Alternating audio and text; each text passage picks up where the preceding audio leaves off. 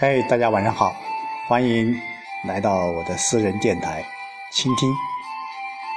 今天和大家说一个故事，说一个感悟。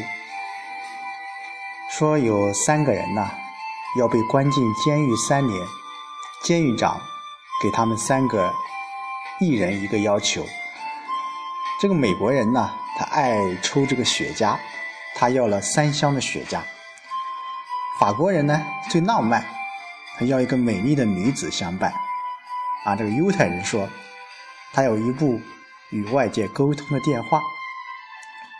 那么三年过后啊，第一个冲出来的是美国人，嘴里、鼻孔里都塞满了雪茄，大喊道：“给我火，给我火！”原来他忘了要火了。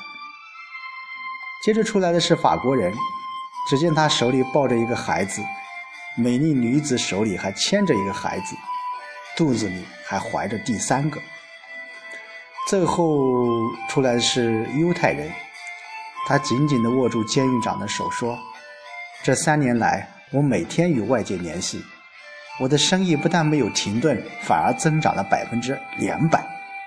为了表示感谢，我送你一辆劳斯莱斯。”其实说完这个故事啊，我们有什么样的感悟呢？其实我想，什么样的选择会决定什么样的生活？我们今天的生活是由三年前我们的选择决定的，而今天我们的选择将决定我们三年后的生活。